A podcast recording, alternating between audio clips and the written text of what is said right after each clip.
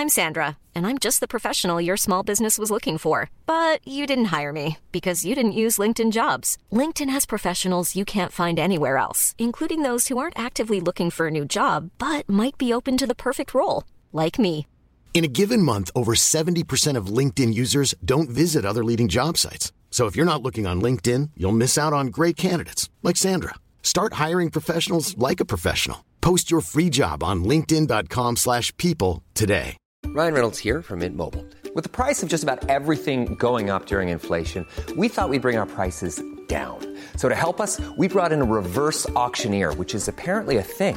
Mint Mobile unlimited premium wireless. Ready to get 30, 30, bit to get 30, bit to get 20, 20, 20, bit to get 20, 20, bit to get 15, 15, 15, 15 just 15 bucks a month. So, Give it a try at mintmobile.com slash switch. $45 upfront for three months plus taxes and fees. Promo rate for new customers for limited time. Unlimited more than 40 gigabytes per month. Slows. Full terms at mintmobile.com. El rock siempre da de qué hablar en Flash Black. Solo hay distintas formas de hacerlo. Conducido por Sergio Albite y Jorge Medina. Un podcast 100% satanizado. Rock por siempre en Flash Black. Yeah, yeah, yeah. Ya estamos aquí en Flash Black segunda temporada. Ah, todo un sueño llegar a esta segunda temporada. Mi querido Sergio Albite, es decir, el Serge.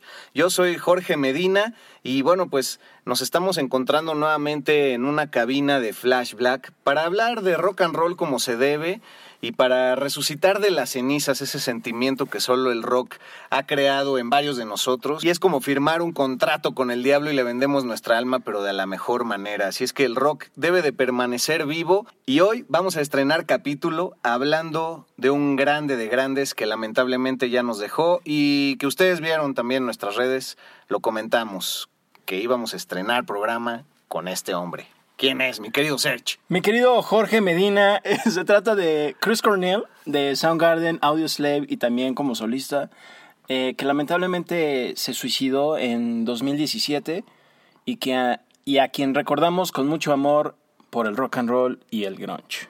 Sí, yo decía lo de resucitar también el rock de las cenizas porque justo hoy estaba leyendo un artículo en donde Gene Simmons decía que efectivamente el rock había muerto. Bueno, obviamente sabemos que la pandemia ha golpeado mucho la industria y demás, pero él se enfocaba más en, en la cuestión de los plays, en el streaming y en estas plataformas, y que pues no le da casi nada de, de varo a la gente. Claro, pues si él se preocupara por por buscar bandas en lugar de sumarle ceros a su cuenta, pues quizás sería un mundo distinto, ¿no? Pues sí, cierto. Realmente a ese brother Uh, que por cierto es uno de mis cantantes favoritos, Ajá. Gene Simmons. No hay que hacerle mucho caso en ese aspecto porque hemos visto que en los 90 justamente decían que el rock ya estaba muerto porque venía toda esta avalancha de, del glam de los 80 y que luego entró chido el grunge, pero a finales de la década ya se murió y también que murió con Kurt Cobain y todo eso. Pero ya vimos que se ha mantenido siempre y afortunadamente hoy gozamos de grandes bandas que además han sido influenciadas por el mismísimo Chris Cornell. Sí, y nunca podemos apagar esa velita porque como dice, siempre el rock nos ha sorprendido y nuevos movimientos van a venir. Y ya lo hemos dicho en otros programas, pues este encierro va a haber un montón de gente que aprovechará para ser un virtuoso saliendo de su maldito encierro. Y yo creo que pues sí, él no es una voz autorizada para decir si el rock ha muerto o no. Es cierto que también muchos artistas están vendiendo su catálogo pues para meterse unos buenos millones de dólares, más allá que esperar a que el número de reproducciones les dé unos cuantos centavos, ¿no? Pero pues yo creo que la industria también se puede mover un poco a, los mundos independientes y llego a ello porque justamente pues Soundgarden empezó en, en ese terreno queriendo siempre ser muy independientes y no firmar con un sello grande ni, ni nada de ese tipo. Y pues luego el mundo les dio la razón y por algún extraño movimiento de los astros, Seattle se volvió eh, pues el pináculo y el nacimiento de un movimiento que ahora conocemos como el grunge, pero que quizás ellos en su momento no, no lo veían como algo conjunto. Si eran bandas que, que convivían, ¿no? Pero que no, pues que no era un movimiento pensado, sino que simplemente fluyó. Sí, eso que mencionas, mucho se ha hablado del grunge, que ellos lo iniciaron haciendo rock and roll y muchos se lo atribuyen este tipo de sonido al clima de esa ciudad que es así como lluvioso, eh, como apagadón, como que siempre nublado y siempre todo húmedo, ¿no? Y, y como que eso los agüitaba, por decir, pero ellos eh, explayaron todo, digamos, ese clima, toda esa experiencia de vivir en esta ciudad, que ahora es emblemática en, en el país gracias al grunge, eh, para dar a conocer este estilo de música que eh, surgió también no solo a través de Soundgarden, sino Nirvana, Pearl Jam, y Mother Love Bone, que los mencionaremos más adelante. Ah, ve, vi, tu cara de sorpresa, amigo. Ah, Venga. O, los Screaming Trees también. Ándale, exacto. Y gracias a eso tenemos hoy grandes álbumes que podemos reconocer como clásicos. Sí, así es. Y bueno, pues, ¿dónde empezar con Chris Cornell? Pues... Ah, canijo. Ah, caray. Pues, primero que nada, por su guapura... Ah, no es cierto. Siempre ha sido considerado muy guapo por todas las chavas y bueno, chavos, ¿no? Es muy bien parecido. Bueno, era muy bien parecido. No sé a quién, parecido a quién cuando se dice esa expresión. sí. Pero lo era. Eh, carismático, Exacto. Originario de nacimiento de Seattle, Washington, porque por ejemplo Eddie Vedder es eh, originario de Illinois, si no me equivoco. Ah, venga. Y, y, pues bueno, ahí se engendró este movimiento en donde también en una entrevista yo veía que él mencionaba que se sentían medio culpables en algún punto por haber sido exitosos porque toda esa generación de músicos pues eran hijos del punk, ¿no? Fueron generaciones que vieron el punk de los setentas y sobre todo esa frontera con los ochentas y asimilaron un montón de, de esa época, ¿no? De hecho, pues eh, Soundgarden en sus inicios suena muy ponqueto y se sentía culpables porque pues parte de, del alma del punk era mantenerse en lo oscurito, ¿no? Mantenerse en la clandestinidad sería el término correcto. Y, y, poco a poco fueron, fueron creciendo, absorbiendo estos sonidos y también no, no checaba mucho el gusto musical que tenían estas bandas y estos representantes con lo que había pasado con el glam rock y con el hair rock, en donde se exponían mundos que eran poco alcanzables, ¿no? Así como estilo White Snake, de que pues, en una ah, limusina, una chava así casi stripper, desnudándose sobre un millón de dólares y cosas así. Entonces, creo que uno de los éxitos del grunge, en palabras también de Chris Cornell, es que pues veías a tipos vestidos como tú, como se vestirían en tu escuela, y decías, pues si no hay música chingona que me guste, pues vamos a hacerla nosotros, cabrón, ¿qué pedo? ¿O no? Y además también todos ellos greñudos, Ajá. pero sin una estilización exagerada como lo hacía Poison, por ejemplo. Exacto. Del glam metal y este tipo de rock que se ponían laca en el cabello, se maquillaban y ellos pues, o sea, en el grunge nada más tocaban y, ya, ¿no? Nada más ser ellos, la barbita y por supuesto la famosa eh, camisa de franela de cuadros. A huevo. Que ahora si la buscas ya tiene el término grunge franela o algo así. Ah, sí. Sí, entonces es más fácil comprar una entonces. Te recomiendo buscarla. Ahorita que que acabemos, amigo. Con esas tiendas de gabachas de Hot Topic, ¿no? sí. eran buenas, eran buenas. Que ya vienen desgastadas, cortadas. ¿Quién sabe si sobrevivió a la pandemia Hot Topic? Ah, sí es cierto. Eh. O Hipixi. que será una tienda que es que hippie en Santa Fe, no manches. Pero bueno, pues sí, la laca, el spray de cabello lo cambiaron por dos, tres días de no bañarse y ese cebo particular que da buen cuerpo de repente a la cabellera. ¿Cómo que no? ¿Cómo no? Oye, pues nacido en el 64, eh, un 20 de julio, ya lo decíamos, en, Seattle, Washington. Y pues otro personaje que la música le salva la vida desde muy temprana edad. Su papá era, bueno, trabajaba en una farmacia, su mamá era contadora, por ahí algunas versiones dicen que su mamá también era psíquica. Y su mamá es la que lo incita a, clavarse en la música, eh, a tocar uno que otro instrumento. Eh, no hay fuentes que digan tal cual cuáles tocaba, pero lo primero que tocó que se sabe es la batería, así como ha pasado con otros artistas en ah, otros episodios de Flash Black que ustedes han escuchado. y desde los nueve años se encontró una colección abandonada en casa de sus vecinos, güey, que estaba vacía, en, en el ático, en el basement. No sabría decirte, ¿no? Que unos arriba y de los otros abajo, ¿no? Como la vida misma, cabrón. Y, y ahí se encontró un chingo de, de álbumes de los Beatles y de los 9 a los 11 años dicen que pues, le dio ahí todos los watts y que aprendió un montón de, pues, de esas fórmulas. De hecho, eh, dicen que la, la, la, canción de Black Hole Zone, adelantándome a uno de sus mejores discos ya, pues tiene un alma muy bitle. Y que eso le dio una sensibilidad muy buena para el canto y también para ser un gran letrista. Venga, qué, qué gran apunte de esa de Black Hole Zone. Nunca la había pensado así como de los Beatles, pero tiene toque, todo ese toque como de Seattle, como que para abajo, ¿no? Ajá. Como los Beatles era siempre para arriba, así pop al máximo. Esto, esta rola es como para abajo, pero a la vez es como potente y llegadora, ¿no? Sí, y, y pues la lírica tendría que ver ahí mucho en- con esa alma, pero claro, con tintes oscuros como mencionas y pues no sé, quizás en un día de cruda de los Beatles lo hubieran hecho ahí en un pórtico extraño del Reino Unido que también maneja ese clima de Seattle que mencionabas antes, ¿no? Oye, y destacar que además eh, Chris Cornell, eh, dentro de esta escen- escena del grunge que, que me gustaría llamar involuntaria en sus inicios, porque entre todos ellos se conocían, conocían a Jeff Ament, de, que ahora es de, de Pearl Jam, el bajista de Pearl Jam, o a Andrew Good, que era el vocalista de Mother Love Bone, que era la banda, digamos, que antecedió a Pearl Jam. Ajá. Chris Cornell vivía con Good, Sí, era su roommate. Exacto, eran roommates mientras eh, tenía una chamba alterna a este Chris Cornell, ¿no? Que le daba aquí a los pambazos, ¿no? ¿Qué- ¿De qué le hacía? Ah, pues Chris, Cornell cambió de varias cosas. Ajá. Primero fue chofer de autobús, luego fue lavaplatos, luego fue, eh, pues le llaman como traficante de pescado, pero pues trabajaba ahí en una tienda de mariscos, o sea, tampoco crean que traficaba acá bolsitas de heroína dentro del pescado. o algo así. Y también, como habíamos mencionado un, un- un leve antes de empezar, pues era cocinero, era asistente de- de- del chef, que le llaman su chef. Saludos a los franceses que nos escuchan. Saludos, amigos. Oye, pues sí que le rifaba a Chris Cornell con doble F.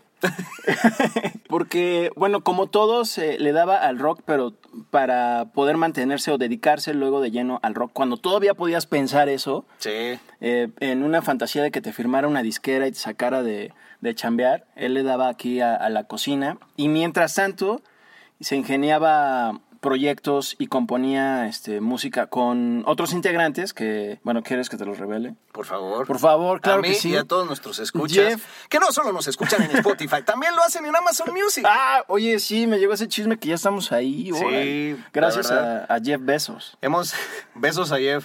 Besos a Jeff. Hemos logrado crecer mucho en estos últimos meses y les agradecemos a todos ustedes. Esta es una plática entre amigos, entonces no, no hay escaleta, no hay guion. Exacto, claro. Solo hay estudio sobre el personaje del que estamos hablando y de las bandas que están eh, pues inmiscuidas en este asunto, ¿no? Perdón por ir de allá para acá, de allá para acá. Aunque ahorita nuestro productor ya nos está diciendo que ya regresemos otra vez al tema. Sí. Ok, ya, ya regresamos. ¿Cuánto nos queda? Ok. Bueno, entonces regresamos al tema, amigo. Chris Cornell siempre se ha ca- caracterizado por ser un gran compositor y letrista, Ajá. porque, bueno, también es un guitarrista, que por ejemplo en Soundgarden no era la guitarra líder, pero siempre era el de acompañamiento, ¿no? Que algo que llamaba mucho la atención. En comparación a estas bandas del glam metal, que el cantante, como decías, pues se paseaba por todo el escenario, se lucía, lucía su cabellera y todo esto. Y Chris Cornell, pues era todo lo contrario, ¿no? Era rock absoluto, pero centrado solamente en, en dar un buen show. Sí, y bueno, eh, no hemos tocado todavía el tema de, del gran alcance de, de su voz, el gran registro que tenía, el gran rango, un rango de multioctava, que eso quiere decir que, pues bueno, hay ocho grados entre cada dos notas de la escala musical. Él alcanzaba casi hasta cinco octavas, unos graves muy vibrantes y, y pues todos sabemos el poder que tenía también cuando se dejaba ir, ¿no? Con todo, con esos gritos. Y curioso también que empezó cantando, tocando la, la batería, cuando tenía su primer grupo que era de, de covers, que se llamaban The Shemps. Y ahí es a, a donde conoce primero, pues, al guitarrista que siempre estuvo, Kim Thale. Ajá. Sí, es ¿sí? Sí, so- Efectivamente, Thale. Ponchito, bienvenido. Oye, qué oso. Quienes tengan como veintitantos no van a saber quién es Ponchito. Ah, no. Sí, no, pues. Pero bueno, ese no es nuestro acá, ¿no? Bueno, pues, pero si los iconos de la comedia son los que son ahora, Sí, pues claro, también creo sí, que habría claro. que buscar a Ponchito nada más por ayuda. Claro, mismo, güey. ¿no? Ponchito Rules. Ponchivisión. Flash Black. bueno, perdón por el de Brian nuevamente. No consumimos drogas en este programa previo a hacerlo. Quizá posterior sí. y unas cervezas también. Pero bueno, eh, conoce ahí a Kim Thale y también el primer bajista era Hiro Yamamoto, que estuvo pues toda esa frontera previo a los 90 con, con Soundgarden, ya cuando esta banda de Shemps se, se transformó Y ya pues buscaron ahí un baterista para que supliera a Chris y pues diera todo en, en la guitarra rítmica, como decías, de acompañamiento y, que también lo diera en la voz. Y entonces ahí buscaron a Scott Sundquist, que después dejó la banda porque pues decía, no, yo tengo esposa, ya tengo hijos, chavos, o sea, no es mala onda, pero pues no me alcanza. Y entonces ahí fue cuando llegó ya Matt Cameron, que venía de la banda que tú pusiste como ejemplo en ah, uno de nuestros especiales antes de llegar a esta segunda temporada, que por supuesto es Skin Yard. Sí, justo Skin Yard, su guitarrista Jack Endino, que como mencionaba en, ese, eh, en esa entrega especial, de Flash Black. Fue alguien que creo que ayudó mucho a dar a conocer el grunge a nivel producción pero ya a nivel eh, también de, pues de discos, ¿no? Hacia afuera, no solo produciendo a, esta, a estas bandas, ¿no? Sino también él dando ese toque de producción, etcétera. Entonces, él es quien justamente produce el primer álbum de Soundgarden, que salió en 1987, que se llama Screaming Life, que donde todavía está este bajista. Ajá. Que, bueno, no fue el mismo que perduró durante toda la carrera de Soundgarden. Yamamoto. Exacto, justo Yamamoto después, pero... me... tardé, me tardé. Eh, pero bueno, gracias a Endino se le da pues un sonido bastante orgánico, bastante sencillo, pues crudón a, este debut de la banda, que afortunadamente es el que empieza a hacer ruido pues en la escena no solo de, de Seattle, sino también a nivel internacional, digo, perdón, a nivel nacional en Estados Unidos y bueno, de ahí se empiezan a mover otras cosas eh, con Chris Cornell, que son otros grupos que mencionaremos un poco más adelante. Por favor, continúa, amigo. No, y, y aparte, pues existieron estos dos EPs, ¿no? El Screaming Live, como decías, y el FOP, que luego salieron como conjuntados y se toma como que fuera su primer álbum, ¿no? Y ya con una disquera independiente también, la SST, sacan el gran ultra mega ok. Pero quisiera hacer un paréntesis nuevamente, mi querido Serge y decir que, pues, de dónde viene todo este talento también de, de Chris Cornell. Un hombre que no todo fue dulzura y color de rosa en su vida. Desde niño padecía mucha ansiedad. Su padre era de origen irlandés católico y su madre era de origen judío. De hecho, el verdadero nombre de Chris Cornell, para todos ustedes que pues, nada más creen que su primer apellido era Chris Cornell, no. Él se llamaba Christopher John Boyle Cornell. Ah, venga. Y cuando sus padres se divorcian, decide eh, tomar el apellido materno para usarlo artísticamente y creo que le, le quedó a la perfección, ¿no? Y bueno, pues yendo a esto de su ansiedad y demás, él cursó en, una escuela católica de la cual tuvo que salirse muy temprana edad porque le hacía demasiadas preguntas a los maestros. Era un hombre soñador, era un hombre que no le encontraba mucho sentido a la religión. De hecho, él se declaró agnóstico ya grande en algunas entrevistas. Por más que cuando se casó con su segunda esposa, pues tuvo que adquirir la religión griega ortodoxa porque su su esposa, eh, con la cual estuvo hasta el día que él falleció, era de este origen griego y pues bueno, para tener una boda como se debe, de esas que ya no hay ahora. sí. Que bueno, que qué bueno que no, por un lado, porque pues lo obligaron así a que se bautizara y todo, pues para tener la boda griega como se merece. Y bueno, a lo que voy es que él pues tuvo un consumo de drogas muy, muy temprano, o sea, desde los 12 años ya había probado el LSD, la marihuana y un montón de drogas y ansiolíticos de receta, que no sé si ahí también influía que como su papá era eh, farmacista, por decir el término traducido al español, eh, pues también por ahí le daba vajilla en la farmacia o no sé. Y pues te digo, a muy temprana edad ya había sufrido varias crisis. También él en muchas entrevistas declaró que... Ah, ¿Sí? Un momento. Me alegra que pensemos igual. El ADN del rock está en Flash Black. De hecho, él dice que por error pues en algún momento probó el PCP, que bueno, eh, no es tan habitual en algunos lugares, pero en Estados Unidos tristemente como siempre sí lo es. Y entonces, pues ya ves que en otros episodios hemos hablado de cómo la friteza ha jodido a varios artistas, pues también fue el caso de Chris Cornell, dice que a partir de que tomó ese polvo de ángel o angel dust, como le conocen por allá, pues ya eh, su seguridad no fue la misma, le dio un poco de agorafobia y también le empezaron ataques de pánico.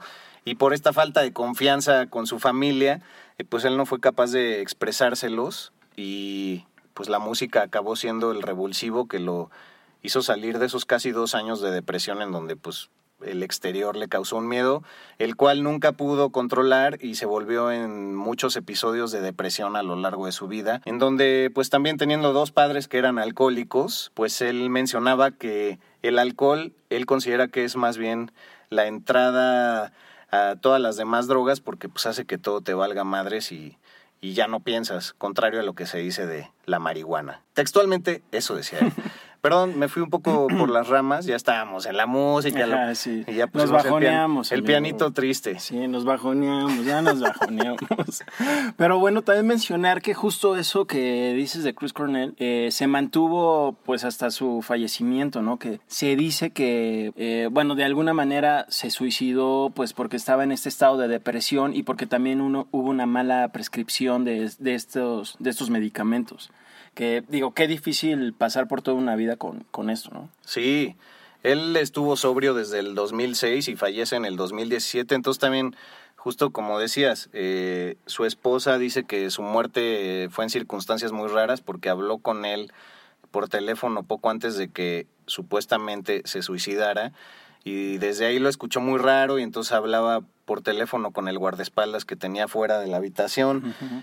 Y a este guardaespaldas no le quisieron abrir la puerta a los de seguridad del hotel, que bueno, esto ocurrió en Detroit, Michigan ya. En la última gira que estaba haciendo Soundgarden después de pues una segunda reunión, si no me equivoco, ¿no? La primera ocurrió en 2010 y en 2017 ya andaban por ahí otra vez. Sí, se reunieron y bueno, estuvieron ahí dando unos shows, pero ya esta segunda, digamos, reunión fue más marcada porque sacaron un nuevo álbum después de casi 13 años o algo así, eh, que fue el disco de King Animal, pero bueno, eso lo hablaremos más adelante porque regresamos en el tiempo a 1988, cuando justo graban el disco que mencionaste, Ultra Mega OK.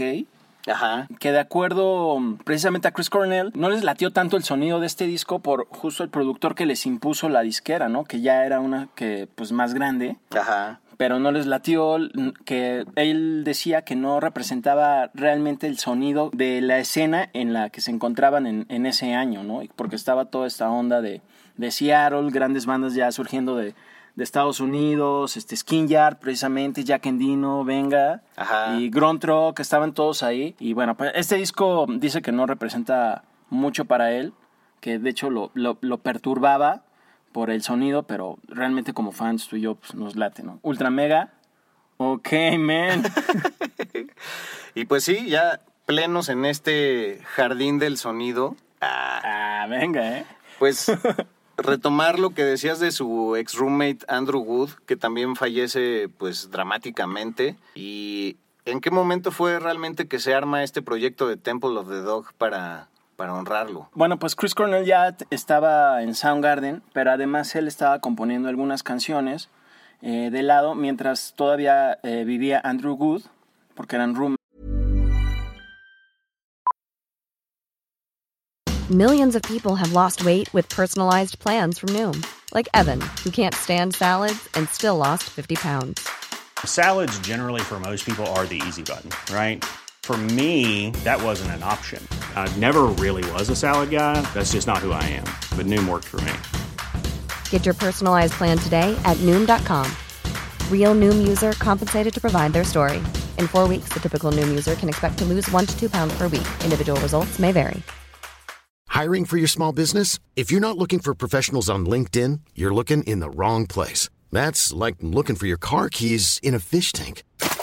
LinkedIn helps you hire professionals you can't find anywhere else, even those who aren't actively searching for a new job but might be open to the perfect role. In a given month, over 70% of LinkedIn users don't even visit other leading job sites. So start looking in the right place. With LinkedIn, you can hire professionals like a professional. Post your free job on linkedin.com slash people today. This is Paige, the co-host of Giggly Squad, and I want to tell you about a company that I've been loving, Olive and June. Olive and June gives you everything that you need for a salon quality manicure in one box. And if you break it down, it really comes out to $2 a manicure, which is absolutely insane. It's also so easy to get salon worthy nails at home with Olive and June. The difference between how your nails used to look when you did them yourself and now with the Manny system is a complete game changer. The best thing about Olive and June too is it's a quick dry, dries in about one minute, lasts for five days, and full coverage in up to one to two coats. Visit oliveandjune.com slash perfectmanny20 for 20% off your first system. That's oliveandjune.com slash perfectmanny20 for 20% off your first system. A lot can happen in the next three years. Like a chatbot may be your new best friend. But what won't change? Needing health insurance. United Healthcare Tri Term Medical Plans are available for these changing times. Underwritten by Golden Rule Insurance Company, they offer budget friendly, flexible coverage for people who are in between jobs or missed open enrollment. The plans last nearly three years in some states, with access to a nationwide network of doctors and hospitals. So, for whatever tomorrow brings, United Healthcare Tri Term Medical Plans may be for you. Learn more at uh1.com. Eh, Good estaba en la banda Mother Low Bone, que Ajá. justo era una especie. eh, estaba con Jeff Ament y Stone Gossard, o Gossard, eh, que son el bajista y guitarrista respectivamente de Pearl Jam. Y era una banda tipo Guns N' Roses, Ajá. entre Guns N' Roses y Pearl Jam, ¿no? Y entonces eh, Cornell le dice a estos brothers, oigan, pues tengo una idea para una banda, este, pues qué onda, ¿le entran o qué? Y es así como surge Temple of the Dog, que justo el nombre, Temple of the Dog, sale de una canción de Mother Low Bone que se llama Man of Golden Words. Y pues ya forman esta banda que realmente es, un, es Pearl Jam sin Eddie Vedder, pero con Eddie Vedder, ¿no? Porque Eddie Vedder hace unos coros en, en este disco, pero es un disco que sale antes de Ten, el debut de Pearl Jam. Entonces, Sí, eh, realmente no se puede, no creo que se le pueda atribuir a Temple of the Dog el- la formación de, de Pearl Jam, porque ya estaban viendo qué onda Ament y Gossard con McReady Ajá. y Eddie Vedder, pero pues les dicen, oigan, pues cáiganle aquí, y este, hacen unos coros y pues ya luego grabamos nuestro disco. Ah, pues ahora le va. Y bueno, surge este disco de Temple of the Dog que... em, Pueden encontrar en todas sus plataformas. Exacto, también. man. Prácticamente todo el disco, salvo tres canciones, las compone Chris Cornell. Entonces creo que a él se le puede atribuir realmente pues este gran proyectazo que, que es ese álbum, ¿no? Flash Black. Un podcast 100% satanizado. Pues sí, una época en la que, como decía eh, al principio, él se entregó a la música para expresar lo que realmente quería y para escuchar en una banda lo que a él realmente le hubiera gustado y él pues lo acabó conformando junto con grandes secuaces. De hecho, por ahí en, en All Music definen de una forma muy interesante el sonido de Soundgarden y es que podría ser una fusión entre los Stooges y MC5 chocando de frente con Black Sabbath y Led Ah, Venga. ¿Eh? Qué buena definición. Muy buena, con una furia heavy metal, pero a la vez punk, eh, con mucho feedback, con mucha actitud en el escenario, con headbangueo, como decías, greñas saliendo de aquí para allá. Y pues bueno, seguramente la señora de la limpieza que pasaba a limpiar después del escenario, sacaba de, eso que ya le sacas puros pelos así al cepillo de la, Sí. de la escoba, ¿no? Pero más allá de esa pendejada, pues este hombre empezó a, a distinguirse, el, el ojo de la industria se vuelca hacia Seattle y también pues Chris Cornell empieza a ser muy, muy respetado eh, por gente como Dio, como Axel Rose, como Alice Cooper, eh, también pues por ahí eh, Vernon Ray de Li- Living Color o, incluso Scott Stapp de Creed. eh, que recuerdo que era una banda que tú antes eh, apoyabas mucho, ya quizás ahora no la mencionas, pero Guilty Pleasure, ¿no? Algo así. Eh, sí, la verdad sí me la tienen mucho, amigo. Pero bueno, ellos, todos ellos lo, lo admiraban bastante. Y, ¿Y cómo fue que llegamos a, pues a estos grandes álbumes ya de principios de los 90, mi ser? Porque Sí, pues después de que se rifan el Ultra Mega OK eh, y antes todavía del poderoso disco de Temple of the Dog, se rifan el álbum de Louder Than Love en 1989 que sacaron por ahí y que los produjo el mismísimo Terry Date, que también produjo a bandas de heavy metal como Metal Church, Dream Theater, incluso el debut de Dream Theater, Sanctuary y Overkill. Y los menciono porque, aunado a lo que dijiste hace unos minutos, eh, Chris Cornell realmente era como un cantante de heavy metal, pero enfocado en lo alternativo, ¿no? Y diversificando su estilo en el, en el punk y hardcore. Entonces es así como se rifan este gran álbum que es Bad Motorfinger, que para mí es mi favorito de todos los tiempos de, Soundgarden. ¿Ah, sí? Sí, es mi favorito incluso por el, el tuyo, pero Ah, no lo sí. mencionamos aún. Ah, ok. Pero, eh, porque este disco creo que es muy diverso, tiene punk, hasta tiene un poco de progresivo en la canción de Face Pollution, tiene una pesadez increíble en la canción de Outshine y todavía en la que abre el álbum que se llama Rusty Cage, que luego eh, covereó Johnny Cash. Un gran cover el de Johnny Cash. Y pequeño paréntesis, ahí también ya están con una disquera grande, ¿no? Que es la AM, desde Louder Than Love. y, y bueno, pues eh, es la primera banda grunge grande que firma con un sello grande. Antes incluso que Nirvana, que por supuesto ni había aparecido en ese momento, o incluso. Pearl Jam. eh, también se codeaban mucho por ahí con Alice in Chains, ¿no? Y cosas de ese tipo. Sí, creo que en ese momento la más grande de grunge, pero digamos a nivel comercial, pero ya de estar en festivales y que por ejemplo llegaron a estelarizar eh, de forma grande, eh, fue Lollapalooza. Ajá. Eh, ah, y también este, estuvieron en Woodstock. Ah, y también le abrieron a Guns N' Roses, ¿no? Un buen tiempo. Sí, y alternaron con muchas, con muchas bandas heavies de la época, pero a la vez también con muchas bandas alternativas, como también Melvins, por ejemplo, que más adelante este, aparecen por ahí. Los mencionaremos eh, en unos instantes más. Y se echan tres años con, eh, girando con este álbum de Mad Finger para dar pie al que es tu disco favorito. El súper desconocido, que a la vez es el súper conocido, porque pues yo le decía a Serge eh, hace unas horas que ese disco la verdad no sé por qué lo guardé en la gaveta tanto tiempo, porque de principio a fin es un, es un disco que me llega en lo más profundo. De hecho, si hacemos playlists, yo como pinche fan pondría todas las canciones eh, de, de ese disco ahí, ¿no? Porque pues simplemente en el disco Super Unknown traen un poder que creo que Chris Cornell, me voy a aventurar a decirlo, como solista nunca pudo retomar y de hecho...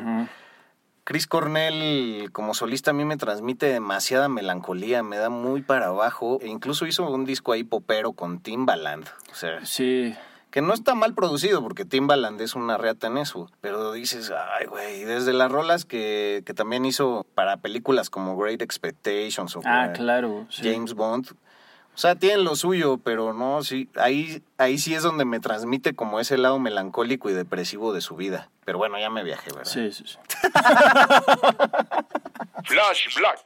Pero después de estas risas, mi Serge, ¿tú qué opinas del, del Super Unknown? Pues a mí me parece, ah, bueno, para empezar, es- también está mi rola favorita, una de mis all time favorita, ah, hablando bien millennial, de Soundgarden, que es Spoonman, Ah, claro. que por cierto mi equipo de básquetbol de fantasy se llama Spoonman. ¿Ah, sí? Es un tributo a Soundgarden, de mis bandas favoritas. Y es producido por Michael Bainhorn, que era mm, muy popular en el rock alternativo durante los 90. Ajá. Tan así que bandas que, o solistas que ni al caso con el alternativo como Aerosmith u Ozzy Osbourne, luego lo llaman a él para que pues, así también los produzca, ¿no?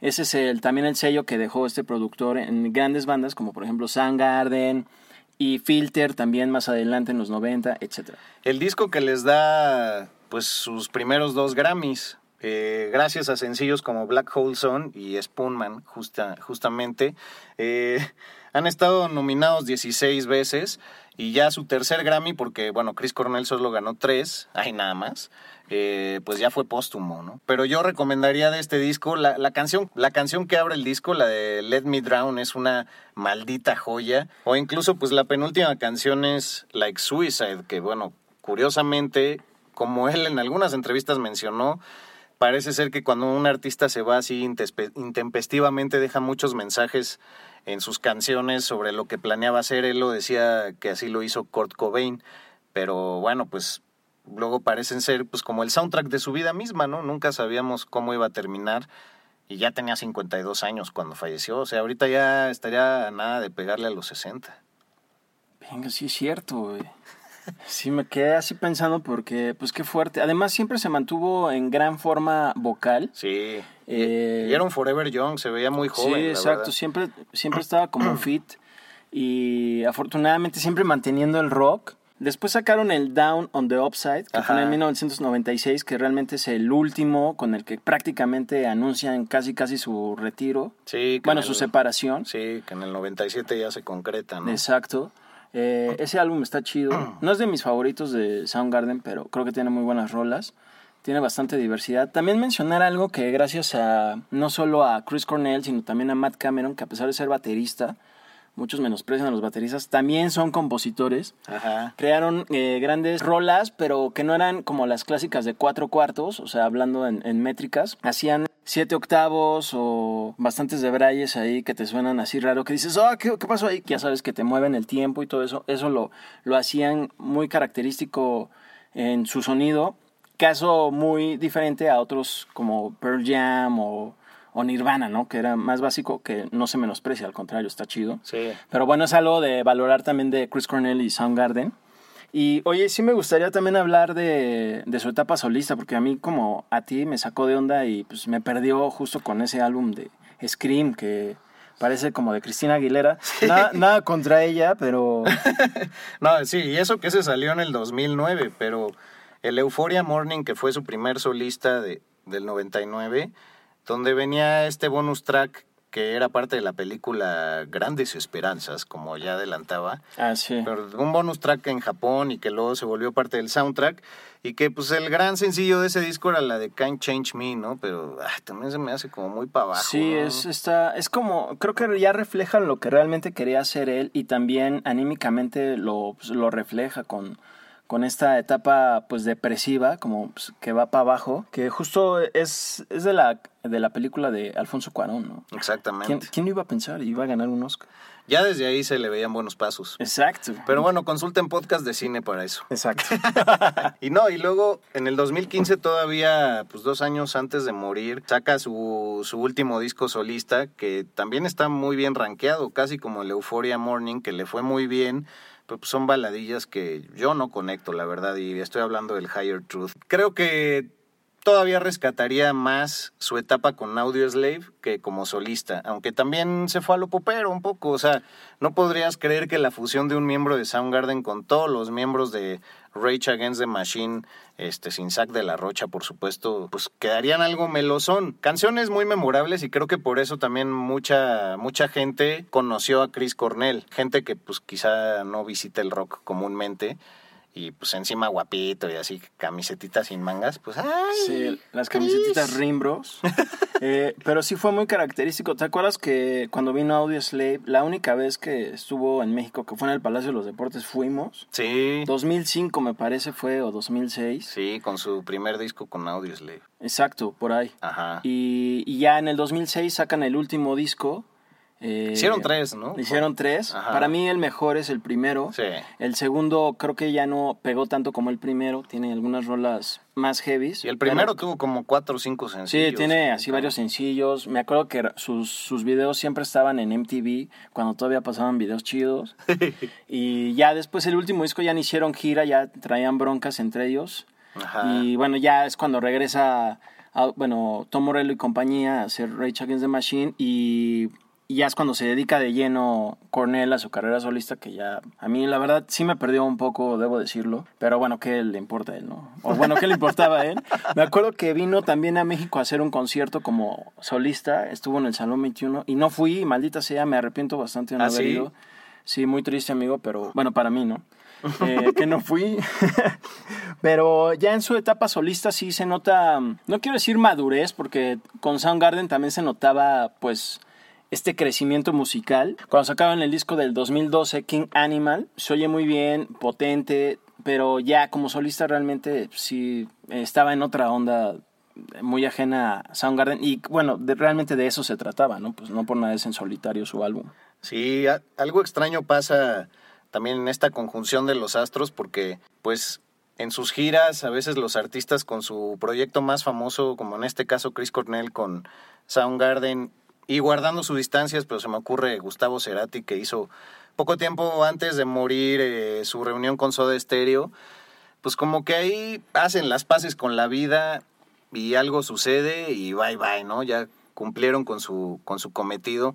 Pero yo sí subrayaría siempre a Soundgarden como el proyecto principal, pues sobre todo el que contiene toda esta energía de juventud que sigue sigue siendo contagiosa y sigue irradiando, me atrevería a decir que a todas las nuevas generaciones y es un disco que se debe de, de rescatar del, del olvido, ¿no? Y pues bueno, también curioso que su primera esposa fue la primera manager de Soundgarden, que también era manager de Alice in Chains y de los Screaming Trees que ya mencionaba hace un rato, que además, pues bueno, este Chris Cornell le produce un disco, el, el Uncle Anesthesia, a los Screaming Trees en principios de los 90 al lado de Terry Date.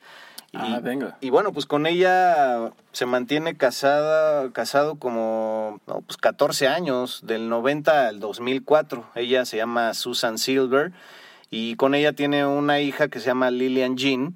Posteriormente tiene su recaída en las drogas y demás y eso hace que pues también valga madres eh, con, con sus distintos proyectos, tenga unas depresiones muy fuertes, luego viene ya su rehab y es cuando se casa con esta señora que mencionaba al principio que se llama Vicky Karayanis. Karayanis de ese griego.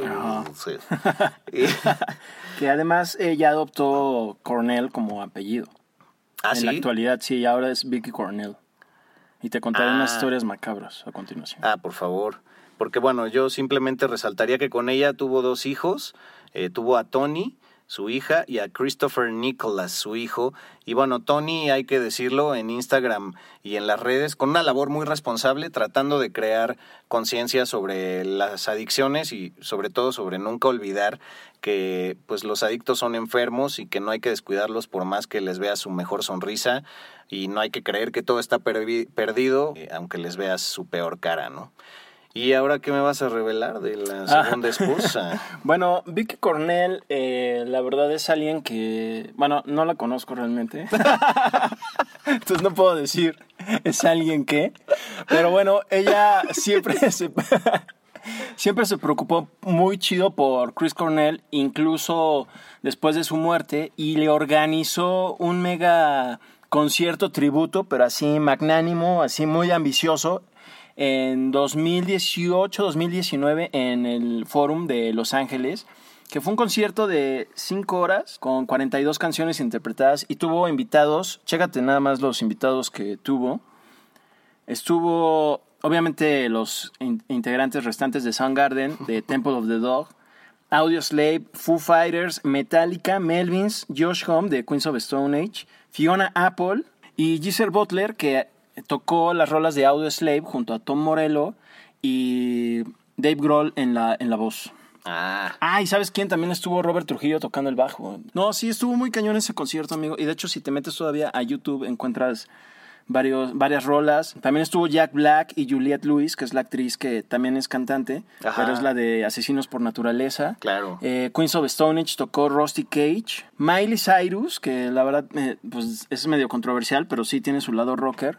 Eh, también apareció en este tributo y al final del show no solo se reunió Temple of the Dog con William Duval, hoy cantante de Alice in Chains a la voz, sino que también Soundgarden ento- entonó algunos clásicos de, de su repertorio con Boss Osborne de Melvins y el mismísimo Peter Frampton.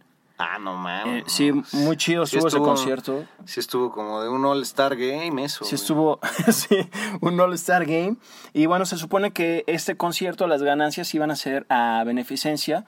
Y tristemente ahora Soundgarden trae una bronca con Vicky Cornell, que fue la que organizó ese show, porque Soundgarden acusa a Vicky de que ella se clavó la lana. Es que cualquiera que se llame Vicky Sí, es exacto. desconfiable. Sí, sea, porque suena tierno, pero son cabronas las Vickys. Exacto. las Perdón, Vickys, como o sea, porque te puedes llamar también. Victoria y está chido. Exacto. Pero ya si te dicen Vicky ya eres una cabrona. Exacto. Por favor, no vengan tras de mí con antorchas, o sea, es, Ah, sí. es una, es una simple creencia mía. Así como que las Martas también son un nombre fuerte. Ah, la Marta sí es medio acá, ¿no? Ajá, y Eso me, como- me atemoriza un Y poco como ese los nombre. Arturos, que son culeros también. Sí. Pero es mi pensar.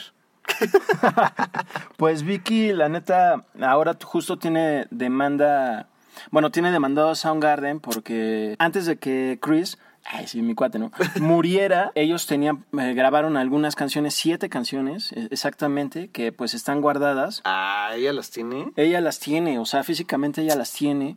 Y, y todavía demandó a los de Soundgarden porque mm, dicen que no las pueden sacar como Soundgarden. porque realmente solo son de la composición de Chris Cornell y además las grabaron en, la, en el estudio de la casa de Chris Cornell en Miami.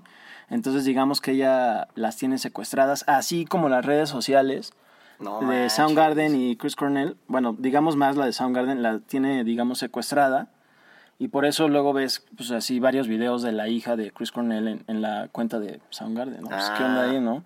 Pero bueno, eh, sí, entonces... Sí, me sorprendiste. Sí, muy, muy polémica esa situación. Maldita Vicky. Pero bueno, ojalá que Vicky, pues un día dé su brazo a torcer, porque los fans queremos escuchar esas siete canciones que Soundgarden compuso y que están grabadas con la voz de Chris Cornell. ¿Por qué los familiares siempre tienen que ensombrecer la memoria de los artistas? Así es muy polémico. es como ahora... parásitos. Es como los hijos de Juan Gabriel y los de ah, José José. oh, te iba a decir eso, que salieron como mil hijos y todos disputando las propiedades. Nadie en la... Bueno, sí, las rolas también se las disputan, los derechos.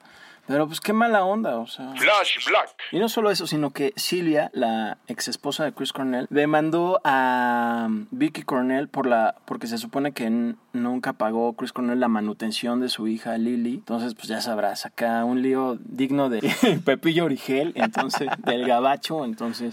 Oye, pues ya con esto nos despedimos. Creo que estuvo completo. Eh, una, una carrera de muchos años. Muere joven, digo, ya sabemos, ¿no? Siempre es relativo el, güey, no, se murió mi papá. ¿Cuántos tenía? 64. Muy joven, muy joven. se murió, se murió Antonio. ¿Cuántos tenía? 34. Muy joven, o sea, es muy relativo. Muy relativo, pero bueno, sí murió muy joven, de 52 años. Y y pues así cerramos este primer episodio de la segunda temporada, mi querido Serge. Hay que agradecer a mucha gente que, que, pues nos está dando el chance de entrar en sus oídos, en sus espacios y en sus casitas, como dirían los programas mañaneros. y pues bueno, síganos en las redes. Lo más importante para nosotros es que nos escuchen, que se claven en lo que publicamos, en las playlists que hacemos y sobre todo que nos retroalimenten y comenten. Así es que no news, good news para nosotros. Y si les cagamos, pues aprovechen para también echarnos caca. Y pues las redes son arroba flashblackpod para Twitter e Instagram. Ya tendremos próximamente una página web. Yes. Oh, sí, ¿ya hay presupuesto? ¿Hay Exacto, man. Besos a Jeff. Y, bueno, en Facebook estamos como Flash Black Podcast. Nuestras redes personales, por favor, mi search. Claro que sí. Eh, yo soy en Instagram eh, como albuitre con B de vaca y también en Twitter. La verdad casi no le doy WhatsApp al Twitter, pero si también me quieren escribir ahí, estoy ahí. Y pues, ¿cuáles son las tuyas, amigo? Arroba Medinaudio, para que no le fallen ahí para Twitter e Instagram. Así es que, pues muchísimas gracias, mi Serge. Como siempre, un placer. Tendremos más sorpresas, más regalos para la próxima. y pues, por supuesto, 10 episodios en esta nueva temporada. Si nos da la gana, si no pueden ser más, pueden ser menos.